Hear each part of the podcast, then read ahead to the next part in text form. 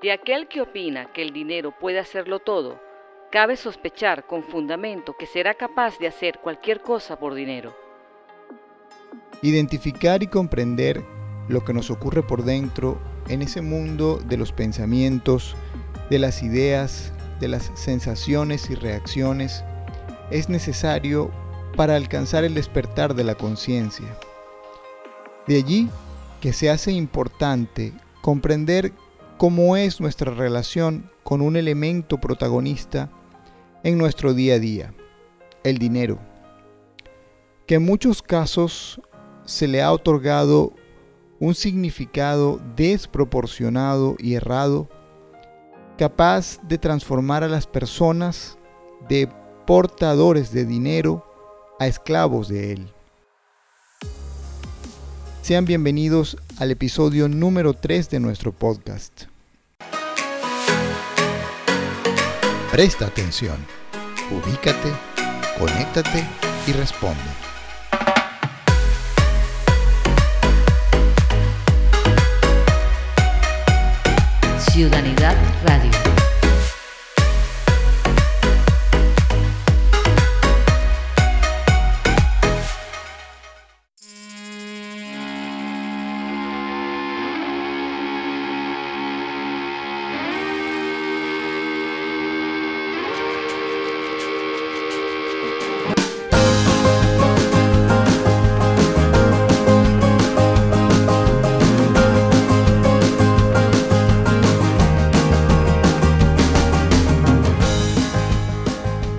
Para iniciar el tema de hoy, haré un pequeño relato acerca de cómo comienza la historia del dinero entre los seres humanos.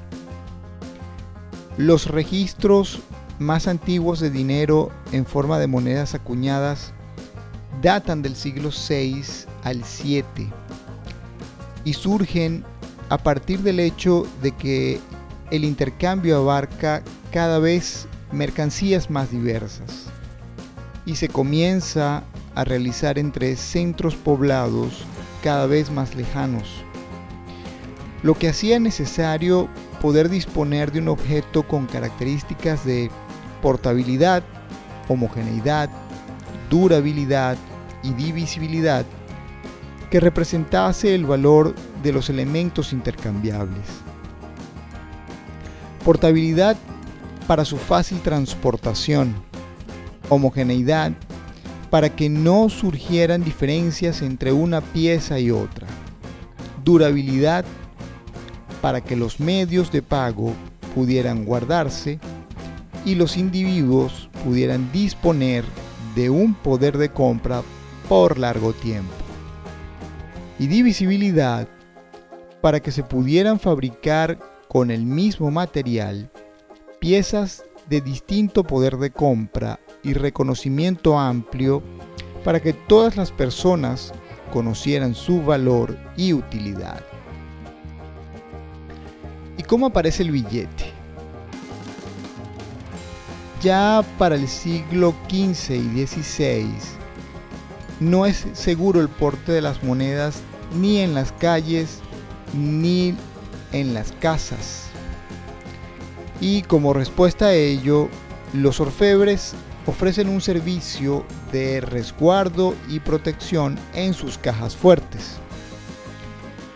Cada propietario podía retirar sus monedas cuando quisiera y lo hacía con un certificado de posesión que era emitido por el orfebre.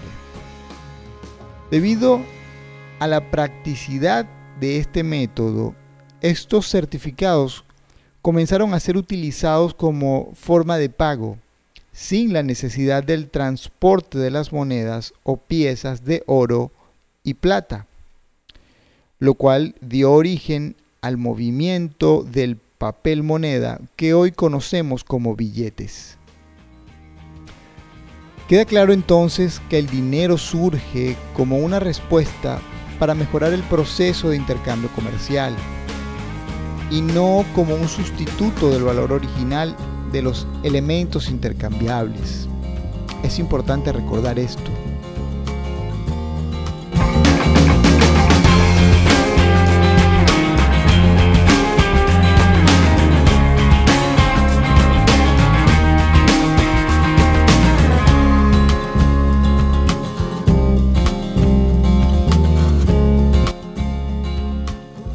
Así llegamos a nuestros días viviendo bajo el régimen de curso legal o curso forzoso, donde la ley reconoce un solo tipo de dinero, el emitido por el monopolio de la banca central. Ahora bien, con el paso del tiempo, la humanidad ha desvirtuado el significado del dinero, transformándolo en un propósito de vida, porque las mayorías han aceptado como cierto el paradigma que establece que la acumulación de dinero es garantía de una vida exitosa, segura y confortable. Desde luego, nada más alejado de la realidad. Esto sucede porque nuestro ritmo de vida, cada vez más acelerado y atrapado en la inmediatez, nos roba el tiempo y el espacio necesario para distinguir lo vital de lo que no lo es. Por ejemplo, es vital disponer del aire para respirar, disponer del agua para hidratarse, de alimentos para reponer energía. Es vital dormir para regenerarse. Y les cuento, ninguno de estos elementos los puedes crear ni garantizar con dinero. Porque sin las condiciones, los recursos y las personas necesarias, nada de esto se puede producir lo que deja en evidencia que el dinero no es vital, solo es un mecanismo de representación de valores para el intercambio de bienes y servicios. ¿Y cuáles son las consecuencias de la concepción del dinero como propósito de vida? Les comentaré al regreso.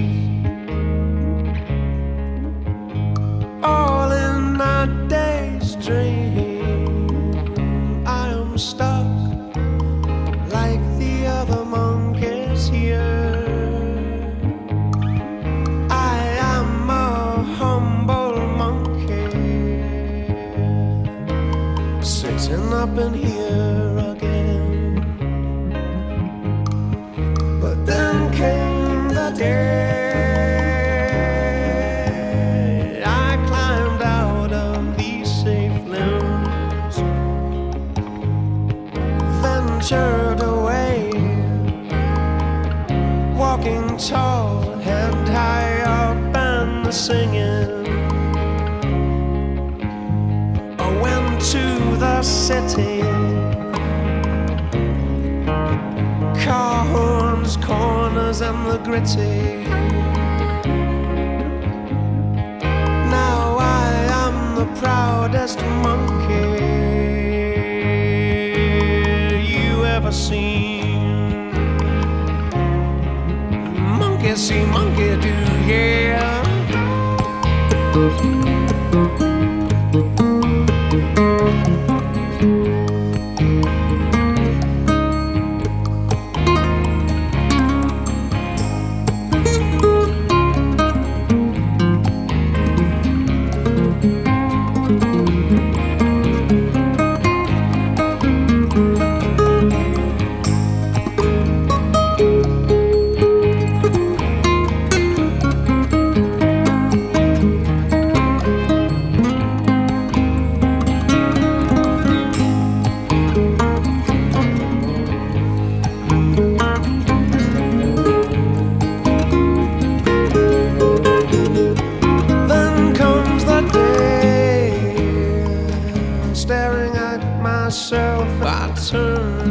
Question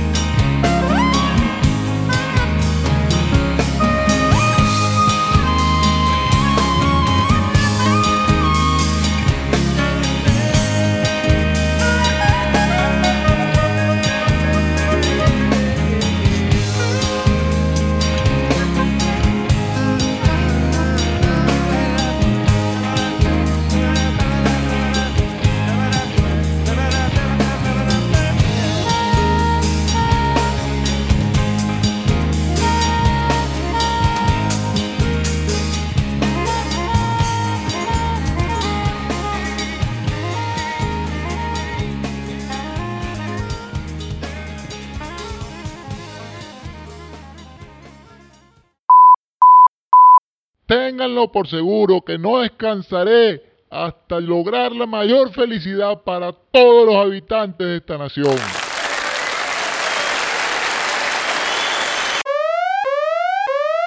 Alerta de virus. Demagogia detectada en el ambiente.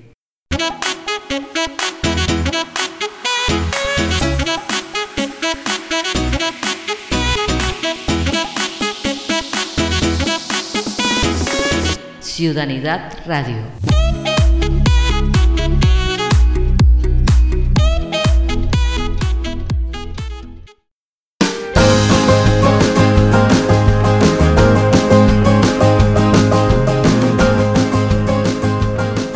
Bajo la concepción del dinero como propósito de vida, la escala de valores de los bienes y servicios deja de ser un marco estudiado y acordado entre todos para transformarse en apreciaciones subjetivas que cada quien mide en función de lo que necesita para cubrir sus necesidades personales, reales o ficticias. Es decir, se desata la anarquía.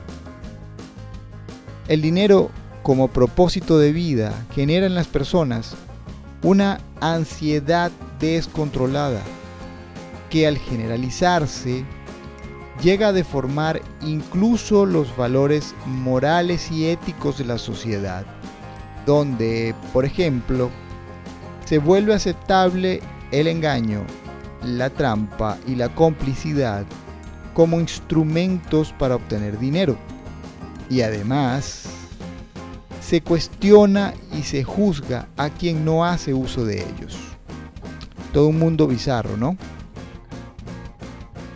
Es común en sociedades donde el dinero es concebido como un propósito de vida que las personas asuman la carrera política como un medio para obtener riquezas personales. ¿Les suena familiar?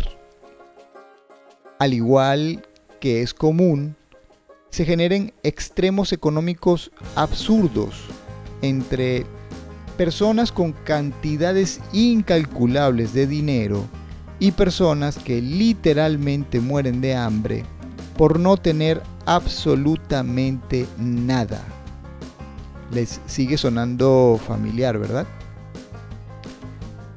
Todo aquel que establece el dinero como el centro de su vida ha perdido la capacidad de ver que el verdadero valor se encuentra en cada una de las partes que integran nuestra actividad de intercambio, desde las fuentes de materia prima, que en su mayoría provienen del medio natural, una razón más para preocuparse por mantenerlo, la capacidad de manufactura, su calidad y eficiencia, así como también el equilibrio fundamental que cada uno de nosotros debería sostener entre lo que aporta a su entorno y lo que recibe de él. Esta incapacidad hace que se deje de dedicar el tiempo y el esfuerzo necesario para mantener el buen funcionamiento de la actividad de intercambio. Y de allí en adelante, solo es cuestión de tiempo para el estallido de una crisis.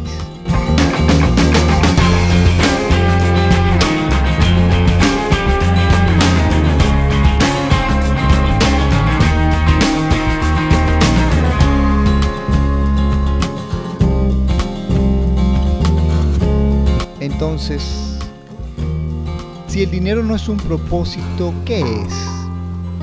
Bien, como significado de su función, el dinero es un instrumento para la ejecución de nuestras actividades de intercambio económico y como significado dentro de la relación que guarda con quienes hacen uso de él de manera consciente, el dinero es una de las consecuencias de lo que se recibe, repito, una de las consecuencias de lo que se recibe como resultado consono a la pertinencia y calidad de lo que se ha aportado en forma de producto o servicio. De tal manera que cuando logras recuperar el significado original del dinero, se comienza a revelar el verdadero valor de las cosas y cada pieza va encajando en su lugar, construyendo una realidad más armónica. Entonces, ¿cómo es tu relación con el dinero?